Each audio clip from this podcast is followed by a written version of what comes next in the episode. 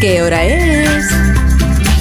Son las 8 en punto de la mañana, 7 en punto de la mañana en las Islas Canarias. Buenos días desde Onda Cero. Más de uno en Onda Cero.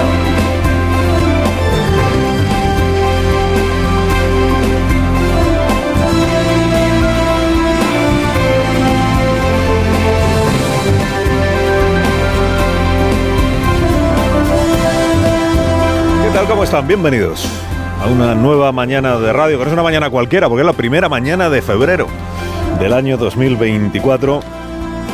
Estos son dos españoles y un belga que se sientan a hablar y dice el belga, bueno, ¿qué? Y le dicen los españoles, ¿qué de qué? Y responde el belga que si vais a pactar de una vez. Y le dicen los españoles, pues, pues tú verás que para eso te hemos contratado a ti. Y al cabo de dos horas le dice el belga a los dos españoles, bueno, ¿habéis aprendido algo hoy? Y dicen, sí, hemos aprendido que tendremos que volver. El famoso comisario Reinders, que es belga, comisario que no es policía, es político, toda la vida en política como los nuestros. Esperanza blanca de la derecha española para cambiar la forma de elegir a los vocales del Poder Judicial, el comisario Reinders se estrenó ayer en su papel de casco azul, o mediador en los conflictos de pareja, logrando que el ministro Bolaños y Esteban González Pons se citen de nuevo para el día 12 ante víspera de San Valentín y seguir hablando así pues de sus cosas. Oiga, redoblen al unísono hoy las campanas de toda España. Bolaños y Pons han acordado seguir intentando acordar alguna cosa. Y no solo eso, ¿eh? no solo eso. El uno ha dicho, esta tiene que ser la definitiva, la definitiva. Y el otro ha dicho, soy pesimista, que en el lenguaje de la política significa que la reunión ha ido bien. Estoy convencido que de la mano de la Comisión Europea pues tenemos esta oportunidad, que puede que sea la última oportunidad de mm, recuperar esa normalidad. Soy muy pesimista, pero estoy satisfecho porque eh, van a ser unas conversaciones amplias con un propósito ambicioso. Pues oye, hay esperanza entonces, ¿no? Hay, hay esperanza, no me diga usted que no... Después de escuchar esto, no encara usted el día ya con otro ánimo. De camino del trabajo, lo que sea, hasta de madrugón, oye, ya es, hay esperanza. Hay esperanza para la cura del Consejo General del Poder Judicial.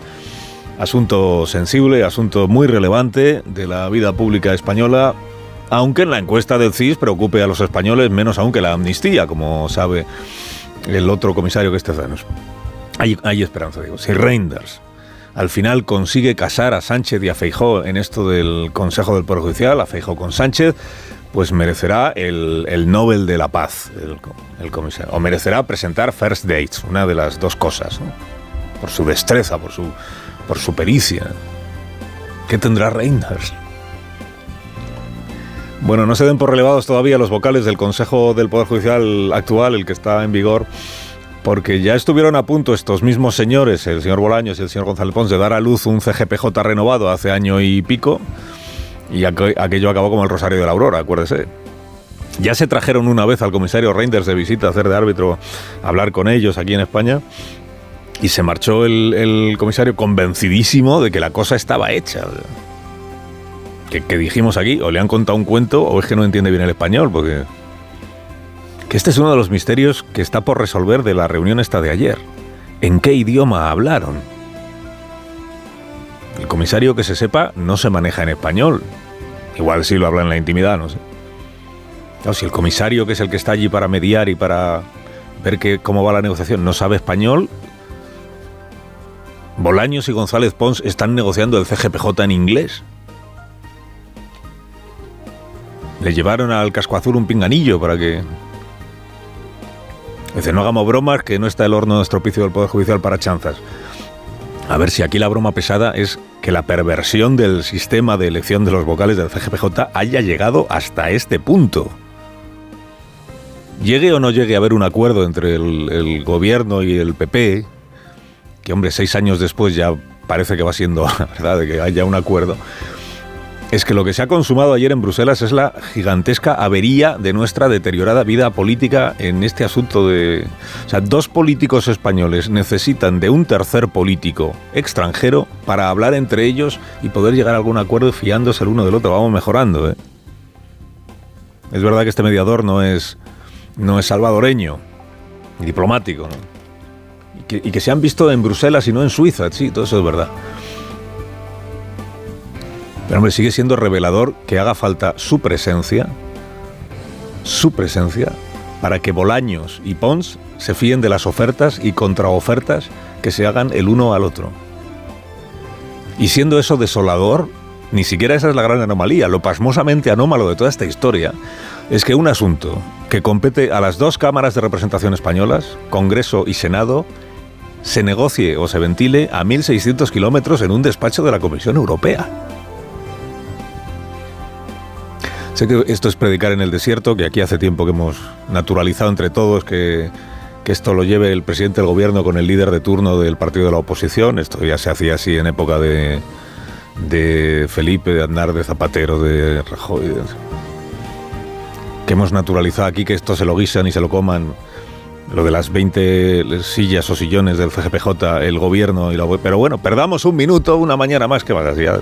Perdamos un minuto en recordar eh, a todo el mundo, comisario Reinders incluido, que claro, el mero hecho de solemnizar que el gobierno de España, que es el gobierno de España, quien se sienta a sexar vocales del Poder Judicial con el delegado de Feijó, es desdeñar el procedimiento previsto, el procedimiento real previsto para la renovación del Consejo, que es puramente parlamentario, que no pasa ni por el gobierno ni por el aparato de un partido político.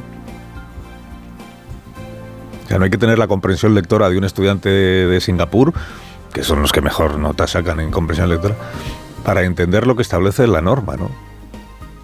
Lo que pasa es que se ha ido pervirtiendo tanto la interpretación de la norma que hemos llegado a... O sea, mal vamos cuando la tarea que en teoría corresponde, bueno, en teoría no, en la, en la realidad de la norma, la teoría que corresponde es buscar el acuerdo para la renovación del Consejo a la presidenta Armengol, presidenta del Congreso, al presidente Royán, presidente del Senado, la asume el belga. Sin que ninguno de los dos, ni Armengol ni Royán, hayan, primero, ni tenido la iniciativa. No, es que esto se le ha ocurrido a Feijó y lo ha aceptado Sánchez. Y sin que ninguno de los dos haya reclamado para los diputados y senadores la competencia que es suya. Por, por lo menos se podían haber incomodado un poco y haber dicho, pero si esto lo tenemos que hacer nosotros, no el belga. Pero bueno, alegrémonos de que hay alguien que ha encontrado la manera de que se pueda llegar a un acuerdo.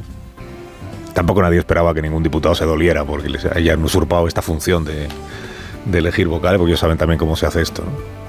El día que los jefes supremos den el visto bueno la fumata blanca, llega la lista y ya se sabe lo que hay que, lo que Pero bueno, esto es lo que es. Pero hay una esperanza, hay una esperanza. Y además la reunión ha ido bien en función de lo que van manifestando las partes, igual más en privado que en público.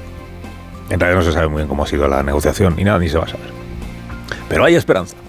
La última esperanza de que Sánchez y Feijó pacten 20 nombres y, ya se verá si una ley nueva, una reforma nueva para elegir en el futuro de otra manera a los vocales del Consejo, ya se verá. La última esperanza la encarna el comisario belga, que a fuerza de tener que ocuparse de España, acabará pidiendo que lo hagamos cónsul honorario. Y con razón. O hijo adoptivo, que menos, ¿no? Que le den la gran cruz de algo. El gobierno da por garantizado que se aprobará la ley de amnistía. No, dice cómo, pero dice que seguro que sí. El gobierno garantiza que habrá legislatura de cuatro años. Son cosas que hay que decir, claro, no vas a salir a decir, pues igual dura menos. ¿qué a? Pero bueno, que está la cosa como está después de lo del pleno parlamentario de anteayer. ¿no? El gatillazo inesperado por la amnistía, primer intento de la amnistía, queda todavía... Dice, quedan ahora 15 días para negociar. Pues claro, si, y si no queda toda la legislatura para seguir con el asunto. Después del gatillazo y después de las 24 horas de silencio del presidente, seguramente hoy pues en Bruselas los periodistas tendrán ocasión de preguntarle, lo que ha hecho Sánchez pues es enviar a sus apóstoles a predicar eh, contra Junts per Catalunya, como está también haciendo Esquerra. o sea, es meterle presión a, a Puigdemont. No, no demasiada, no se vaya a encabritar más todavía, pero presión para que quede Junts per Catalunya como veleidoso en esta materia, como poco sensible al sufrimiento de los potenciales amnistiados, que aún no saben qué va a ser de ellos, ¿no? Esta idea, que por otra parte es una idea perfectamente fiel a la realidad, que dices que es que en Junts se hace aquí lo que, de- lo que decide Puigdemont. Y como Puigdemont está pensando en lo suyo, pues claro, eso contamina toda la negociación. Lo decía Salvador y ayer en este programa. Dice, Junts mm, le ha fallado a Cataluña. Dice, le ha fallado los amnistiados, le ha fallado a las propias bases de Junts, si es que ya hay bases en Junts. no. Objetivo, pues que sea Junts el que, quien recule, quien acepte que no se va a abrir más, más el paraguas de la amnistía. Hay lo que hay, Puigdemont, hay lo que hay. que al final es verdad que Junts per Cataluña dice si, si García Castellón y el juez Aguirre de Barcelona lo que pretendían era torpedear la ley de amnistía, quien, les ha hecho posible torpedearla es Junts per Cataluña. Hubieran dicho, se aprueba la ley como está y luego ya veremos lo que... Pero ahora como están, no, hay que tapar cualquier vía de agua, pues... Imagínate que mañana algún juez eh, encuentra indicios para imputar a Puigdemont por maltrato animal o por pues hay que meter ese dedito también en la ley de, la ley de amnistía.